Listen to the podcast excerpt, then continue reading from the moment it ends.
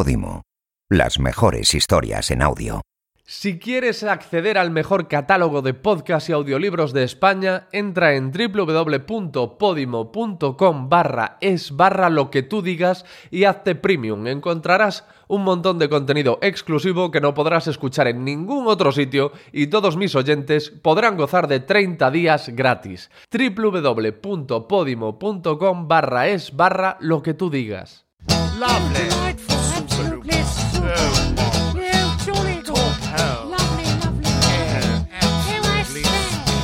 Lo que tú digas con Alex Fidalgo. You'll find us in high places, but we are not your friends. We use you and abuse you all for our own twisted ends. You think that it's your country, it's ours, you silly twits. We're the notorious, happy and glorious, clench your professional Brits. You'll find Hola amigas, hola amigos, ¿qué tal? ¿Cómo estáis? Bienvenidos a un nuevo episodio de Lo que tú digas en Podimo, exclusivo para suscriptores premium de la plataforma. El protagonista de este episodio es eh, mi amigo y periodista deportivo, eh, al que podéis leer en OK Diario, Paco Rabadán. Eh, ya sabéis que dos viernes al mes publico un episodio especial, eh, publico más café para los muy cafeteros, donde me encuentro con gente interesante, con gente que sé que me va a regalar una conversación especial y una conversación diferente, que además tienen la particularidad de que en algún momento han tenido la desgracia de cruzarse conmigo, ya sea en su camino personal o en su camino profesional. Es el caso de Paco. Paco es eh, un buen amigo, es un tío muy especial. Como yo sabéis, soy un tío muy especial también, y entonces he intuido que podría ser una conversación cuando menos curiosa, y efectivamente mi, mi intuición no fallaba, y vais a escuchar un avance, y si la queréis escuchar completa, www.podimo.com barra es barra lo que tú digas. Tenéis 30 días completamente gratuitos en ese enlace. 30 días que ahora mismo pues eh, os suscribís y hacéis esa prueba, estáis 30 días gratis y podéis escuchar este diálogo mismo ahora mismo ya completamente gratis, como os digo, en www.podimo.com barra es barra lo que tú digas. Probáis la aplicación, descubrís un catálogo enorme de, de audiolibros y podcast exclusivos que solo están ahí en esa zona premium de Podimo. Y si os gusta, que estoy convencido de que sí, os quedáis. Y si por lo que sea no es vuestro rollo, os vais y no tenéis que pagar nada. ¿Vale? www.podimo.com barra es barra lo que tú digas. Este es Paco Rabadán.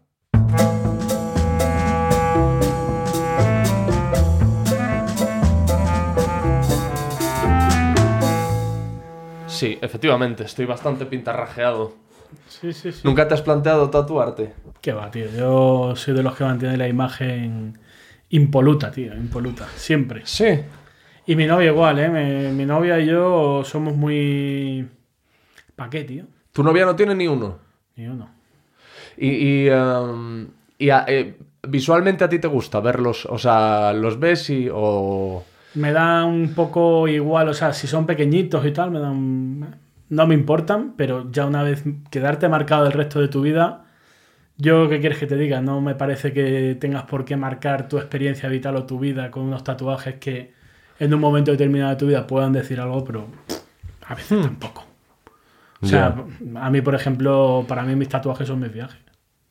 son tus viajes, claro. Podías hacerte un tatuaje, lo estaba pensando yo, hacer como esto que cómo, cómo- es lo que se hace, que se pone una pegatina en las maletas de cada sitio. Eso se hacía antes, por lo menos, ¿no? De cada sitio al que Sí. viajabas ponías una pegatina. Bueno, yo tengo en casa un mapa donde pongo chinchetas de los sitios en los que he estado porque hay veces que ya no me acuerdo. Entonces, si eso, mm, digamos que también tengo una costumbre de escribir una bitacorilla de los sitios, pero no, no forzada, sino recuerdos de cosas de, de cosas que tengo que hacer en los países, de cómo me, qué me llamó la atención y sobre todo que se te queda grabado, tío. Que se te O sea, queda- recuerdos de cosas que tienes que hacer. Escribes antes de ir. no, no, cosas que he ¿Qué has hecho, hecho? que he Ah, hecho vale. y digo, o sea, por ejemplo, yo, imagínate, voy a Uzbekistán, Uzbekistán, relaciono, digo, musulmanes que beben alcohol. ¿Vale? Vale, vale. Cerveza abierta. Eh, país raro porque era raro en el sentido de que tenían una joint venture con una marca de coches y el 99% de los coches eran de esa marca y en color blanco El 99% de los coches. en Uzbekistán. Ostras. Claro, entonces, esas son experiencias que uno se lleva de la mochila, pues yo qué sé, por ejemplo, me dices un país y te digo tres tips que vas a decir, ostras, esto lo hace diferente este país al resto. Ah. O sea, tres rasgos diferenciadores de ese Correcto. país con respecto a cualquier otro país del mundo. Correcto, correcto. Ah, eso, eso lo hay. Y, y a mí es de las cosas que me gusta viajar, o sea, porque al final es que mm, aprendes tantas cosas y ves tantas cosas diferentes y te abre la mente de una forma que yo no cambiaría nada de, de lo que es viajar, ¿sabes? No, a mí, por ejemplo, no sé, tú eres como yo, un caso que te echaron tus padres de casa y te viniste aquí a estudiar periodismo, Sí. a buscarte la vida. Algo así. Y a mí igual, a mí con 17 años mis padres me dicen a tomar por culo. Y yo me vine a Madrid, estudié periodismo, intenté cumplir mi sueño. Digamos que tú y yo seguramente tuvimos una checklist de cosas de por qué nos dedicamos al periodismo y que queríamos hacerla antes de dedicarnos a esto y yo mm, he tenido la suerte más o menos de hacerla, la lista. Es verdad que he ido cambiándola con el tiempo. Pero lo que te digo es que nosotros somos muy diferentes a la gente que ha venido aquí a Madrid con todo hecho o que ha venido a Madrid, no, ¿cómo te explico? No que haya venido a Madrid con todo hecho, sino que hay gente que viene aquí a verlas venir. Ya. Y mm, yo, tío, A admiro- probar suerte. Claro, yo, por ejemplo, yo mm, admiro que tú has creído en tu sueño, en tu podcast, en tu trabajo y no has dejado de hacerlo. O sea, no has dejado, aunque te haya ido mejor, peor, tal, tú has creído en tu proyecto y lo has hecho, tío. Y al final hay mucha gente que en esta profesión, pues, o se lo das hecho y, y mascadito o, o se rinden o no quieren, tío. De la gente que ha estudiado contigo, ¿cuánta se ha quedado por el camino? Eh, ¿Quién ha llegado? Preguntaría más bien. Claro. En mi clase éramos 62, creo. ¿En Y- qué universidad era? Estuve en Villanueva, una privada, tío. Estuve en Villanueva, eh, que está asociada a la Complutense. Una universidad, mira, a mí me pasó. Pero se, se llama Universidad de Villanueva. Universidad de Villanueva, sí. vale. A mí me pasó que saqué muy buenas notas en el cole y me dieron una beca y me lo pagaron casi todo allí. Es una universidad de una pasta que flipas. Sí. O sea, era rollo 7.000 euros la- al año, 8.000 euros. Una, Sí. una locura, ¿eh? Y a mí, como me lo regalaban porque, vamos, saqué buenas not- notas en el cole, fui allí y éramos 62. Y de los 62, pf, tú ya, el- la primera semana ya haces el filtro y dices, guau, aquí este no se va a matar, este no tiene hambre, este la viene a ver venir, este viene directamente a por la fama, este viene a follar. O sea, Mm. De mi clase solo están trabajando Lara Álvarez, que todo el mundo la conocerá, imagino. Ah, estudió contigo, Estudió Lara. conmigo, Lara. Y Jesús Buitrago, que es otro compañero amigo mío que trabaja en La Razón. El resto, ni uno periodista. Ni uno. Entonces, yo, ¿qué, qué quieres que te diga? Yo si algún día soy padre, tengo hijos, está prohibido ser periodista. Está prohibido, sal- como salvo que sigan las cosas como siguen. Ajá. Entonces, Salvo que sigan las cosas como siguen. O al revés. O al revés. No, Sal- no. Salvo que las cosas cambien. Claro, que salvo que el sistema establecido continúe igual. O sea, me explico. Periodismo no puede ser una carrera. Periodismo son cinco años tirados a la basura. Periodismo es un oficio. Tú puedes dar como mucho un año de teoría y el resto prácticas, prácticas, prácticas, prácticas, prácticas y aprender. No me, no me vengas a mí contarme cinco años. Es que no tiene contenido la carrera de periodismo cinco años. Y luego, esto es un oficio. Y el oficio se hace saliendo a la calle, yendo a los sitios, preguntando. Entonces, claro, a mí me pasó, yo tuve la suerte, mira, tío, yo tuve la coña de que fui a un colegio mayor y me encontré a tres pavos de cuarto o quinto de carrera, que eran periodistas, estaban ya haciendo práctica de periodismo. Sí. Y me dijeron, oye Paco, vente a hacer prácticas aquí a, a la Gaceta de los Negocios. La Gaceta de los Negocios Qué tentador. periódico económico de puta mierda, tal. Me dicen, no, pero hay una sección que se llama civilización, que no hacen economía, que hacen de todo, cultura, deporte, bla, bla, bla. Y digo, bueno, pues por pasarme allí, venga, voy a probar. ¿Qué tengo que perder, no? Claro que tengo que. Entonces, con 18 años y un día, porque yo soy del 27 de diciembre, me planté allí, porque era cuando era legal. cuando tenía Sí. 18 años me planté allí y estuve de becario de Strangis dos, tres años, sin cobrar, sin nada, pero aprendiendo un montón de cosas. Y sobre todo dándome cuenta de que lo que me contaban en la universidad privada de pago era una mierda y un engaño y una estafa, una estafa bobos. Entonces yo lo vi claro desde el minuto uno, entonces yo me centré en, la en lo que es los contactos dentro de eh, la profesión. Y ahí es cuando, pues, yo qué sé, yo tuve la suerte de conocerte a ti, creo que fue en quinto de carrera, en cuarto de carrera, creo que era quinto. Aún estabas en... Yo, yo la carrera ya la había. Ya estaba, yo estaba haciendo un máster. Yo había, había acabado la carrera ya. Yo creo que era quinto de carrera, porque mm, yo fue muy curioso lo que me pasó a mí con Onda Cero, que tú y yo nos conocemos de la beca de Onda Sí. Cero. De hacer prácticas en Onda Cero. Pues, tío, me pasó que... ¿Hiciste la prueba en la CEU? Una prueba... No, no Ah. hice ninguna prueba. Yo en la hice una prueba para que me cogiesen. A mí se me fue mucho la olla, tío, porque a mí me. Yo, o sea, la universidad no veía con buenos ojos que en cuarto de- hasta cuarto de carrera no hicieras prácticas. Te tenían oculto del mundo, de- te tenían como en Matrix hasta cuarto de carrera, hasta el verano de cuarto de carrera, O sea, lo que no veían con buenos ojos es que hicieses prácticas. desde primero de carrera. Ya. Y lo veían con muy malos ojos. O sea. Curiosamente. Qué pues, absurdo. Sí, pues así era. Y creo que sigue siendo así, ¿eh? No, no, no debe haber cambiado mucho. Entonces, mis compañeros, cuando llegaron a las primeras prácticas, pf, fueron reventados en el mercado. O sea, fueron un- unos, un- unos pobres diablos, ¿sabes?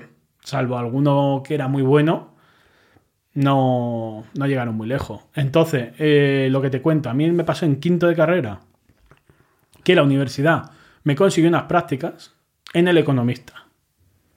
Yo era de estos de que decía yo de economía, no entiendo una mierda. Después de la Gaceta de los Negocios. No, pero yo había, economista. estado, yo había estado en cuarto de carrera en A3 Media, en la web de A3 Media. Mm. Y no me había ido mal. Me gustó, estuvimos en verano ahí, estuvo chulo. Entonces, en quinto de carrera, claro, me dicen, no, tienes unas prácticas en el economista. Y digo, ya, pero es que no me llama mucho la atención. A ver, tenían también como la Gaceta, una sección de periodismo económico, deportivo, de cuánto dinero mueve la Super Bowl, bla, bla, bla, todas estas mierdas. Y a mí me pasó, tío, que fui allí y dije, vale, venga, vamos a probar. Y de buenas a primeras, donde iba a caer aterrizado, pues me mandaron a editoriales del periódico a hacer opinión. Claro, yo de economía no tengo ni puta idea. Ya, si me pones a hacer opinión y a corregir textos de gente que opina sobre economía, el infierno. Entonces hablé con mi. Pero tenías tú una columna de opinión. Yo no, no tenía ninguna. Ah, vale, vale. A mí me mandaban a corregir, yo era el puto machaca, vale. era un machaca, entonces Ah. me mandaron allá a corregir esas putas columnas de opinión. Y yo al segundo día le dije a mi jefe, oye, o me ponéis en un sitio donde yo sepa lo que hago y que me sienta completado o tal. Y me dijo, tú date tiempo, tal, no sé cuánto de quinto. Al cuarto día estaba en onda cero. Mm, Cuarto día de práctica, los dejé tirados a los del economista, pero tirado a muerte. Y aparecí en, en onda cero, aprovechando los contactos que tenía ya de A3 Medio del año anterior. mm, vale. Y por allí me colé en, en la sección de local de Madrid. Sí. Y No, ahí fue no- donde nos conocimos. no pasaste por la prueba esa entonces. No pasé ninguna prueba. Hasta donde yo sé, la, la prueba esa la, la aprobó todo aquel al que yo conocía. Al que quería, ¿no? Yo creo que prácticamente todo el mundo lo aprobó. Decías antes lo del filtro, tío, me hacía, me hacía mucha gracia. Yo eh, me identifico mucho con la palabra anglosajona underdog, eh, que es muy deportiva, muy utilizada en el lenguaje de los deportes. Y cuando tú decías lo de... Al llegar haces un filtro y tú ya sabes, dices, estos no llegan, este no tal, este cual. Yo estoy seguro de que yo era el descarte de todo el mundo. ¿Por qué? Porque era un tío muy poco enfocado a los estudios, muy disperso, o sea, no habrías vislumbrado jamás ¿Pero tú te crees que yo soy estudioso? que yo podría... No, yo lo único que te digo es que si yo, por, por ejemplo, hubiese estado en esa clase, tú haciendo ese barrido, a mí me habrías sacado, seguro. Yo te digo que me, extraña, tío, porque mira, por ejemplo, con- Yo no era buen estudiante, tú eras muy buen estudiante. No, yo era muy buen estudiante en el colegio. Luego en la universidad, cuando me di cuenta que no había que estudiar, me eh, copiaba todos los exámenes. Ya. Y los copié. De hecho, la única asignatura que suspendí en la universidad fue dejándome una chuleta dentro del cuadernillo. Dejándote... Me la dejé pegada del sudor que tenía en las manos, se quedó pegada, tío. ¿Dentro de qué cuadernillo? Del cuadernillo del examen que entregué. O sea, lo que entregaste iba con una chuleta incluida. Sí. Bien, Paco. Bien, me amigo. dijo el profesor José Bernardo, que, que- que- Pepe Bernardo, que me dijo, oye, está de puta madre un 9 Pero es que me encontré esto aquí dentro. Que la pena, el- la única pega a tu examen, que es un examen perfecto, es que viene con la chuleta pegada. Pero. ¿sabes sabe lo peor de todo, tío? Que la chuleta no contenía ni un 1% del examen. O sea, la chuleta... Ya. O sea, la cagué tanto. Lo que tú digas, gente que vale la pena escuchar. Y hasta aquí este adelanto del episodio. Como os decía al inicio, si queréis escucharlo íntegro, si queréis escuchar el diálogo completo, solo podéis hacerlo en la aplicación de Podimo. Os la descargáis y buscáis lo que tú digas y disfrutáis de un montón de episodios del 181 en adelante que están publicados, como os digo, en exclusiva en la aplicación Podimo. Nada más, gracias y adiós.